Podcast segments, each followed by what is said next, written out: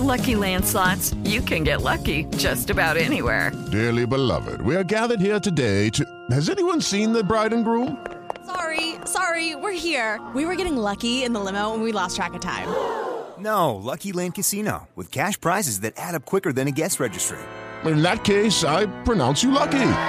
Play for free at LuckyLandSlots.com. Daily bonuses are waiting. No purchase necessary. Void were prohibited by law. 18 plus. Terms and conditions apply. See website for details. Así sucede con Carlos Martín Huerta Macías. En este podcast recibirás la información más relevante. Un servicio de Asir Noticias. Precisamente tengo en la línea telefónica a Eduardo Vargas Ábalos. Él es coordinador general de Protección Civil Estatal. Eduardo, buenos días. Te saludo con gusto. Muy buenos días. Un cordial saludo para usted y su amable auditorio. Muchas gracias. Pues a ver, en estos momentos, ahorita estamos por terminar este año y precisamente nos encontramos como ocurre cada fin de año que el volcán incrementa su actividad y que ahorita hay mucha gente que eh, pues está pues sorprendida no solamente la ceniza sino la actividad constante. Hay recomendaciones eh, para todas estas personas verdad sí claro. Quiero decirle que dentro del marco del sistema estatal de protección civil y por instrucciones de nuestro señor gobernador eh, la Coordinación General de Protección Civil mantiene en las 24 horas un monitoreo constante del volcán, porque, bueno, eh, nosotros emitimos boletines de alertamiento para que en caso de que la actividad del volcán, lo mencionaba usted, en esta época del año tiene una actividad, a lo largo del año tiene diferentes eh, fenómenos y diferentes actividades. Sin embargo, en esta época que se acentuó esa actividad, nosotros mantenemos en coordinación con las instancias de los tres órdenes de gobierno, mantenemos un monitoreo constante del volcán y es a través de este monitoreo que emitimos esos boletines de alertamiento. Eh, es por ello que nosotros tenemos una coordinación y comunicación muy estrecha con el Centro Nacional de Prevención de Desastres, que es nuestro principal órgano difusor de la información oficial del comportamiento del volcán. Y también usted hablaba de recomendaciones. Fíjese que en este sentido, desde hace algunos años, eh, se estableció por el Comité Científico Asesor, que trabaja directamente con el Centro Nacional de Prevención de Desastres, con la finalidad de establecer un perímetro de alertamiento. Nuestro perímetro de alertamiento se mantiene en este momento a 12 kilómetros. Y también, eh, a manera de monitoreo del volcán, nosotros eh, a nivel federal se estableció un semáforo, de alertamiento volcánico. En este momento y en las últimas 24 horas, nuestro volcán ha tenido 167 exhalaciones y eh, nuestro semáforo de alertamiento volcánico se mantiene en amarillo fase 2. Eh, entonces, eso es importante porque ¿cuál es entonces eh, la distancia en las que las personas se pueden acercar con una fase 2?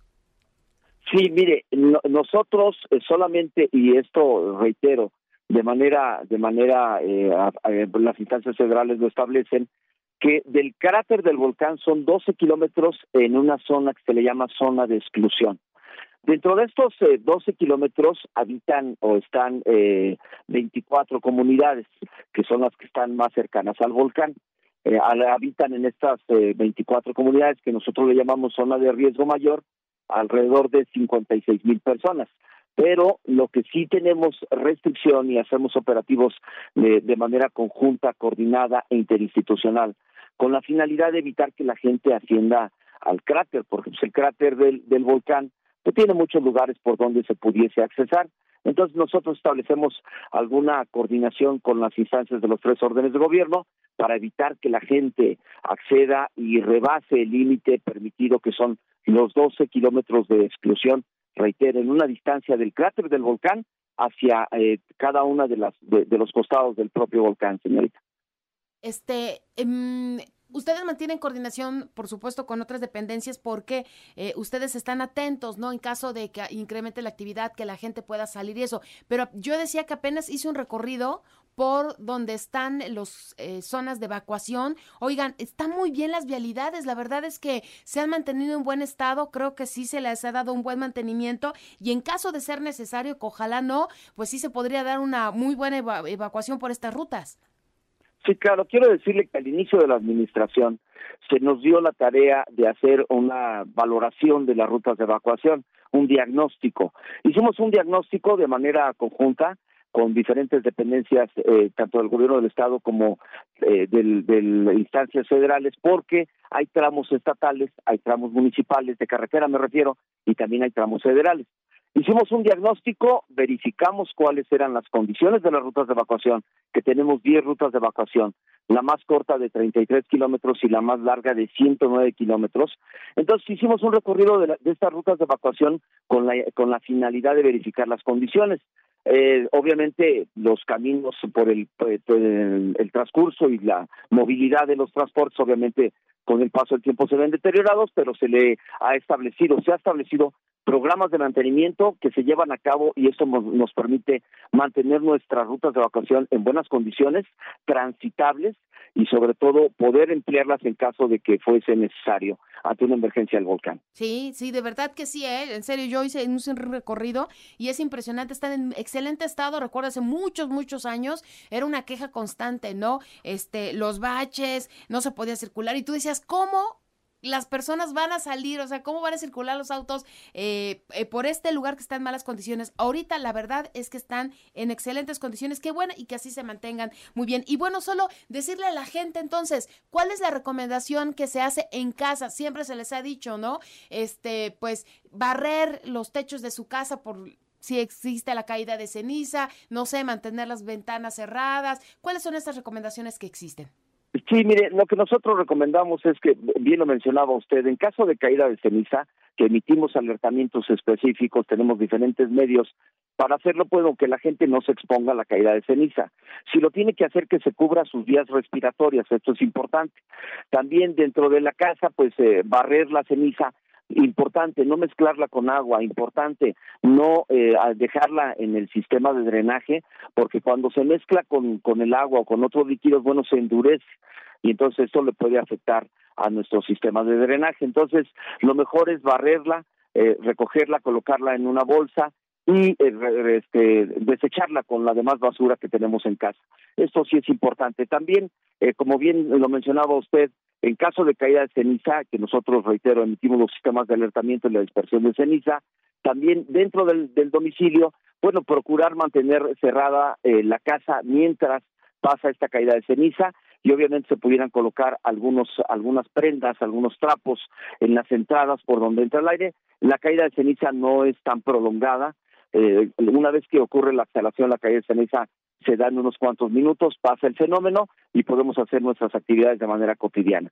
Y si tenemos problemas eh, cardiorrespiratorios, pues sí, evitar exponernos no a la caída de ceniza momentáneamente mientras se da el fenómeno. Reitero, la caída de ceniza no dura mucho tiempo, eh, se da en unos cuantos minutos, entonces por ello eh, seguir eh, estas recomendaciones. Bien, según sus previsiones, eh, lo que ustedes ven del volcán, ¿Cómo se espera que, que pueda ser esta? Yo sé, o sea, no es algo que también se pueda decir definitivamente, pero este, ¿cómo está ahorita Don Goyo? Sí, bien, quiero mencionarle que el CENAPRED, el Centro Nacional de Prevención de Desastres, cuenta con un comité científico asesor. Ese comité científico asesor valora la condición y, y, sobre todo exhalaciones y los minutos de tremor y la actividad sísmica que tiene el volcán en su interior. El CENAPRED tiene diferentes sensores.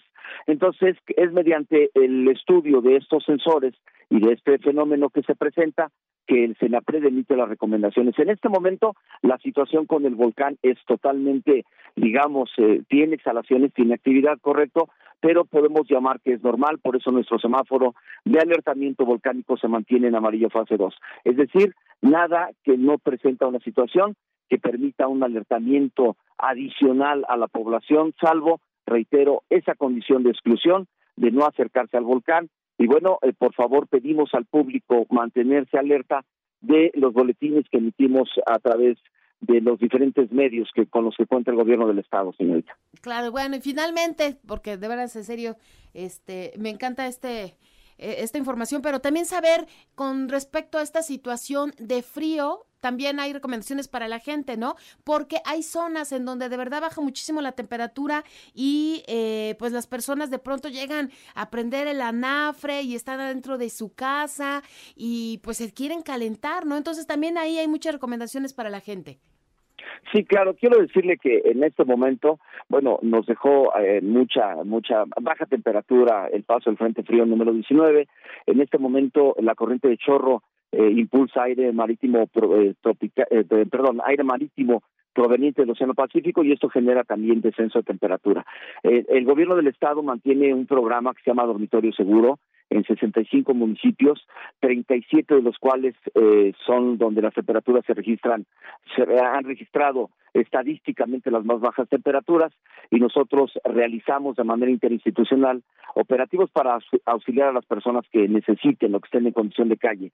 Y usted mencionaba de las recomendaciones, obviamente nosotros sí pedimos, eh, sobre todo cuando la gente intenta calentarse, si utiliza algún tipo de calentador por diferentes medios, eh, sí recomendamos que, bueno, la zona donde se va a calentar pues esté ventilada a pesar de la condición de, del frío, porque hemos eh, tenido algunas pérdidas en, algunas eh, familias que han utilizado eh, algunos eh, braseros, que han utilizado madera, que han utilizado carbón, y bueno, esto produce una intoxicación y esto lo queremos evitar porque bueno, no es, no es, no es posible tener una habitación completamente cerrada, eh, eh, utilizar carbón dentro de la, o madera dentro de la habitación, porque esto nos intoxica, intoxica a las personas y produce un eh, problema con las vías respiratorias, pudiendo inclusive en algunos casos llegar hasta la muerte. Entonces, sí pedimos eh, sobre todo eh, restablecer algunas medidas en esta condición de frío, no exponerse, evitar los cambios bruscos de temperatura. Si usted tiene que, que, que salir a la calle, bueno, y se tiene que bañar, bueno, hágalo con la debida antelación y salga bien abrigado si es que tiene que exponerse. Todos tenemos alguna actividad económica, entonces, sobre todo, pues cuidarse, ¿no? Ante los cambios bruscos de temperatura. Y reitero, se utiliza, eh, nosotros no recomendamos utilizar este tipo de habitamentos dentro de los dentro de las habitaciones donde las personas duermen porque obviamente puede generarse una intoxicación. Exactamente, muy bien. Y ustedes, por supuesto, coordinados, ¿no? Eh, Secretaría de Gobernación habilitó estos eh, dormitorios o lugares a donde la gente que realmente lo necesite pueda acudir, ¿no? Que es una opción importantísima ante estas bajas temperaturas. Y quiero mencionarle que eh, la Coordinación Estatal de Protección Civil realiza este tipo de operativos y lleva a cabo este programa en coordinación con diferentes dependencias del Ejecutivo Estatal. Pero también juegan un papel importante las autoridades municipales porque nos ayudan en los recorridos.